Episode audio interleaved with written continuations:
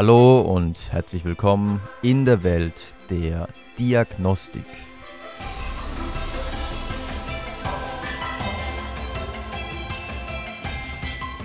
Reliabilität.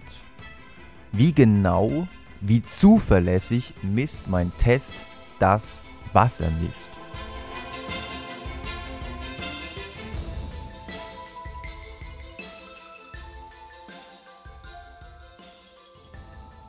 Falls ihr mal auf die Idee kommen solltet, eure Intelligenz messen zu lassen und ihr für diesen Zweck einen Psychologen aufsucht, der dann euch vielleicht eine Stunde lang unterschiedliche Intelligenztestaufgaben lösen lässt, dann kriegt ihr ja am Ende einen Wert mitgeteilt. Nehmen wir mal an, es wäre 120, also wirklich ein überdurchschnittlicher Wert. Und Vielleicht kriegt ihr dann auch noch das sogenannte Konfidenzintervall mitgeteilt. Das heißt, der Psychologe sagt euch, ja, der Wert, der rausgekommen ist, ist jetzt 120, aber jede Messung ist auch immer mit einem gewissen Messfehler verbunden. Das heißt, ich kann dir jetzt nicht sagen, ob dein Wert wirklich genau 120 ist, aber ich kann dir sagen, dass mit einer Wahrscheinlichkeit von 95 Prozent das ist das Vertrauensintervall, das Konfidenzintervall. Mit einer Wahrscheinlichkeit von 95% liegt ein Wert zwischen 116 und 124. Das heißt, die Schwankungsbreite ist plus minus 4 Punkte. Bei einem guten Test, der sehr genau misst, ist diese Schwankungsbreite natürlich sehr gering. Bei einem sehr ungenau messenden Test müsste man dem Getesteten mitteilen, ja, die Schwankungsbreite ist ziemlich groß. Also deine, mit einer Wahrscheinlichkeit von 95% liegt dein Wert zwischen 105 und 135. Und wenn man aufgrund solch unsauberer Ergebnisse dann Entscheidungen für die Zukunft treffen muss, wenn es zum Beispiel um eine Schullaufbahnempfehlung geht oder wenn es um die Frage geht, ist jetzt jemand hochbegabt oder nicht. Wenn ein Test so ungenau ist, so unreliabel ist, dann ist es natürlich höchst problematisch. Ähnlich wie bei der Validität, die ja angibt, inwieweit ein Test das misst, was er messen soll. Also der Intelligenztest, den ihr ausgefüllt habt, kann ja sein, dass der in Wirklichkeit Kreativität misst. Dann wäre das Gütekriterium der Validität verletzt. Es kann sein, dass dieser Test aber zuverlässig, höchst reliabel, sehr genau einfach etwas anderes misst als das, was er eigentlich messen soll. Das heißt, ein Test kann reliabel sein, obwohl er nicht valide ist. Andererseits muss man sagen, ist die Reliabilität eine Voraussetzung für die Validität. Ein Test, der sehr ungenau misst, der unzuverlässig misst, der kann dann auch nicht mehr das messen, was er messen soll. Also ein Intelligenztest, bei dem die Ergebnisse extrem stark von Messfehlern beeinflusst werden, der misst dann natürlich auch nicht mehr die Intelligenz so, wie er es eigentlich tun sollte. Ähnlich wie bei der Validität gibt es unterschiedliche Methoden, mit denen man die Reliabilität schätzen kann. Wichtig, genauso wie bei der Validität, ist zu sagen, es gibt für einen Test, für einen Fragebogen, für ein Messinstrument immer nur eine Reliabilität. Das wird in manchen Lehrbüchern ein bisschen konfus dargestellt. Ein Test hat nur eine Reliabilität, man kann aber die Reliabilität mit unterschiedlichen Verfahren schätzen. Und ein Verfahren, wir werden es jetzt der Reihe nach durchgehen, ist die sogenannte Retest-Reliabilität. Also ein Test sollte, wenn man ihn mehrmals durchführt, zu reproduzierbaren, zu konsistenten Ergebnissen führen. Das heißt, wenn ich einen und denselben Intelligenztest zweimal durchführe, äh, einmal heute und dann in fünf Wochen nochmal, dann sollte nicht einmal, also weil man davon ausgeht, dass Intelligenz ein, ein sehr stabiles Merkmal ist, dann sollte nicht beim einen Mal 90 Punkte rauskommen und beim nächsten Mal 130. Das würde, gerade wenn das nicht nur einmal vorkommen würde, bei mir könnte es ja daran liegen, dass ich ähm, beim ersten Mal überhaupt nicht motiviert war und beim zweiten Mal ging es mir richtig gut. Ähm, ich war top motiviert. Das könnte ja auch ein Faktor sein. Aber wenn das bei einer ganz großen Stichprobe der Fall ist, dann würde das die Reliabilität des Tests massiv in Frage stellen. während für das Verfahren der Retest-Reliabilität systematische Veränderungen der wahren Werte unproblematisch sind. Also es könnte ja sein, dass zwischen T1 und T2 alle Versuchspersonen sich um 5 IQ-Punkte verbessern.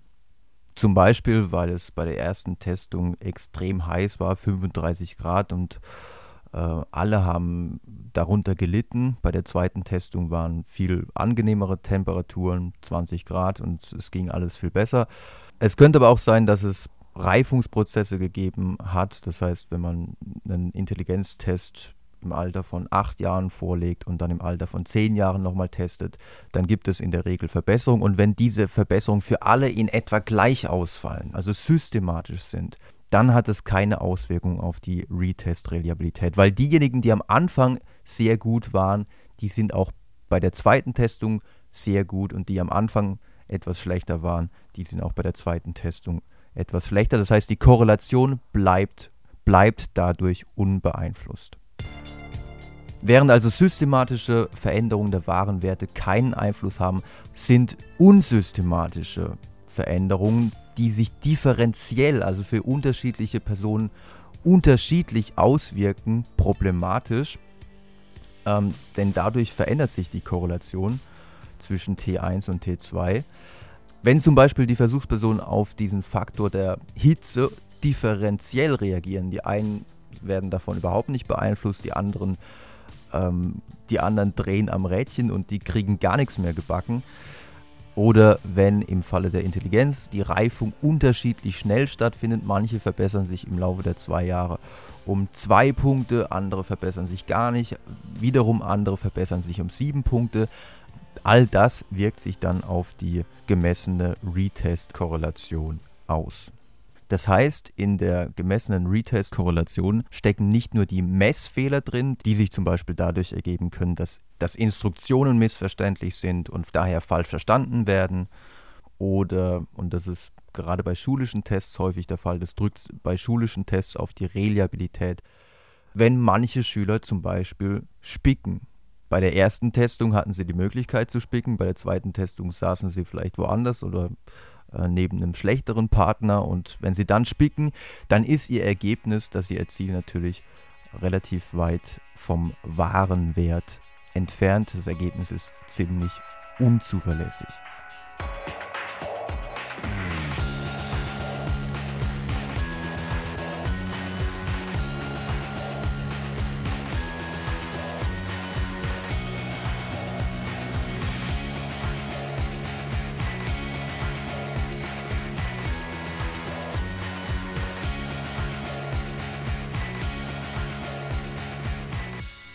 An dieser Stelle möchte ich euch ein kleines Beispiel aus der Forschungspraxis für einen wirklich bemerkenswerten Retest geben, der verdeutlicht, dass Intelligenz tatsächlich ein sehr stabiles Merkmal ist.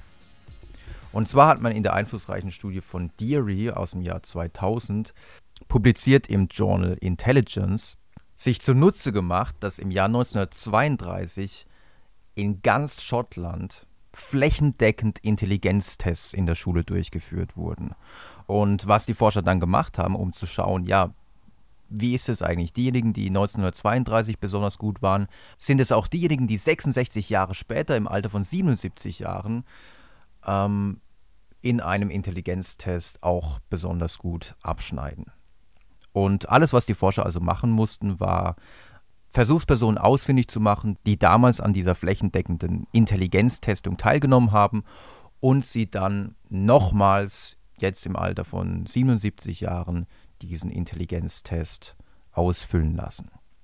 Und das Ergebnis war wirklich verblüffend, obwohl so viel Zeit zwischen diesen beiden Testungen lag, 66 Jahre, ließ sich eine bemerkenswerte Korrelation von Punkt 72, wer sich ein bisschen auskennt, weiß, dass es durchaus eine solide Korrelation ist, zwischen den Testergebnissen im Jahr 1932 und den Testergebnissen 66 Jahre später beobachten. Das heißt, dass diejenigen, die im Alter von 11 Jahren besonders gut im Intelligenztest abschnitten, auch tendenziell im Alter von 77 Jahren noch sehr gute Intelligenztestleistungen erzielten.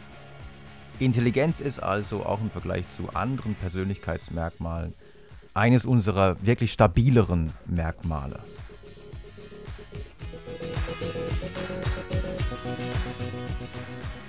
Ein großes Problem der Schätzung der Reliabilität durch die Testwiederholung besteht in Erinnerungseffekten.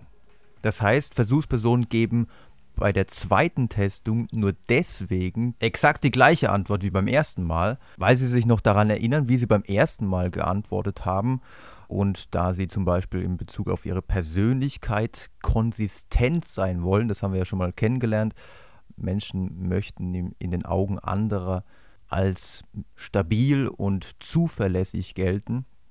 Daher kann es passieren, dass sie bei einem Persönlichkeitstest ähm, auch wenn in der Zwischenzeit einiges passiert ist und sie sich jetzt doch eigentlich ein bisschen anders fühlen, bei einer wiederholten Messung ein paar Tage später wieder genau das gleiche ankreuzen wie bei der ersten Testung. Und das würde natürlich dann zu einer Überschätzung der Reliabilität führen.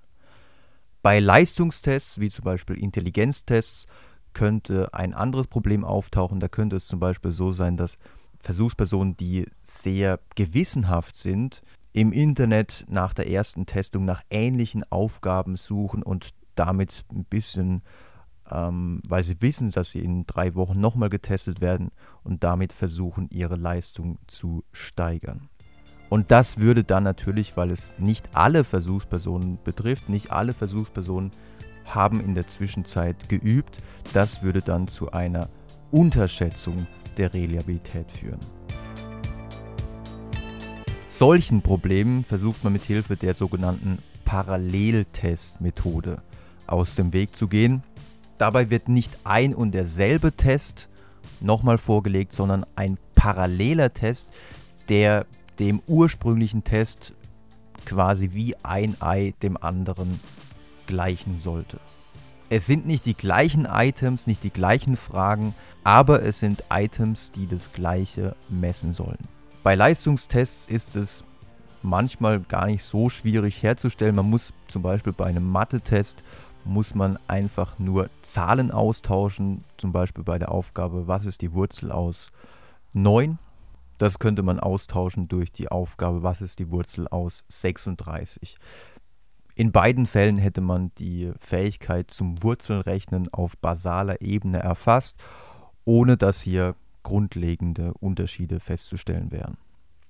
Bei Persönlichkeitsfragebögen ist das Ganze schon wesentlich diffiziler. Es ist nämlich alles andere als einfach, ähm, einen parallelen Test herzustellen, denn die Items, die man sich zum Beispiel zur Erfassung von Charisma überlegt hat, das sind ja eigentlich schon die besten, auf die man gekommen ist. Und jetzt für einen Paralleltest nochmal nach geeigneten Items zu suchen, die genauso gut Charisma erfassen sollen, das ist wirklich nicht ganz so einfach. Deswegen wird die Paralleltestmethode auch nicht allzu häufig verwendet. Häufiger trifft man dagegen die sogenannte Split-Half-Reliabilität an, bei der einfach nur der Fragebogen oder der Test in zwei Hälften unterteilt wird. Bei einem Intelligenztest von 36 Items bedient man sich dabei häufig der sogenannten Odd-Even-Methode. Das heißt, die eine Hälfte, das werden dann die geraden Items, 2, 4, 6, 8 und so weiter. Und die andere Hälfte, die besteht dann aus den ungeraden Items 1, 3, 5, 7 und so weiter. Und dann korreliert man diese beiden Hälften, ob sie zuverlässig ein und dasselbe messen. Und man möchte natürlich dann hier sehr hohe Korrelationen haben. Ein großer Vorteil der Split-Half-Methode ist, dass man nicht, wie zum Beispiel bei der Retest-Reliabilität, zweimal erheben muss, sondern man gibt einfach den einen Intelligenztest aus und der wird zu einem festgesetzten Zeitpunkt bearbeitet und dann schaut man, ja gut, wie korrelieren denn die ungeraden mit den geraden Items. Ein Problem, was bei der Testhalbierung auftauchen kann, das lässt sich aber mit der sogenannten Spearman-Brown-Formel in den Griff kriegen, ist, dass durch die Verkürzung des Tests auf die Hälfte die Reliabilität unterschätzt wird. Denn prinzipiell kann man sagen, je länger ein Test ist, desto reliabler ist er in der Regel. Also wenn ihr einen Test konstruieren wollt und ihr habt festgestellt, oh, der ist nicht besonders reliabel, dann ist eine Möglichkeit die Testverlängerung. Denn man muss sich das so vorstellen, wenn ihr eine Waage habt, die, die einmal 2 Milligramm zu viel berechnet, einmal 5 Milligramm zu wenig und ihr messt nur fünfmal und nehmt davon den Mittelwert, dann seid ihr nicht so nah dran am wahren Wert, wie wenn ihr 100 Mal messen würdet und dann davon den Mittelwert nehmt. Also je häufiger man misst, je mehr Items man hat, desto reliabler ist normalerweise ein Test.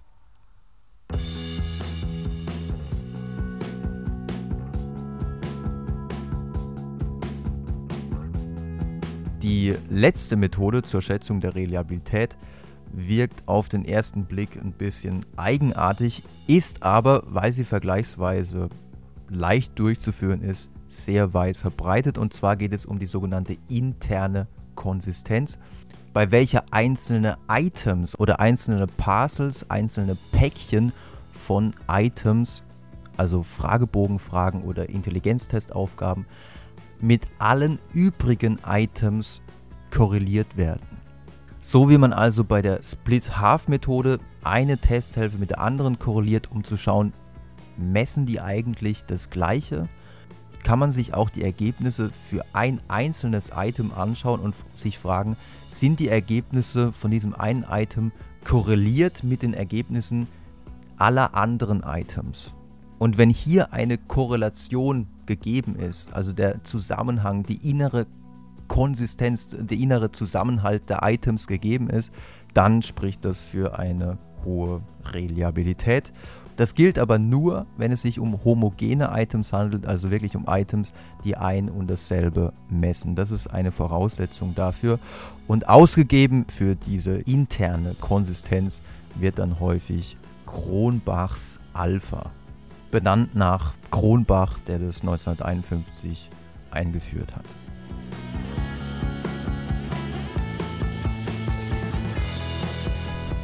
Also nochmal zum Schluss.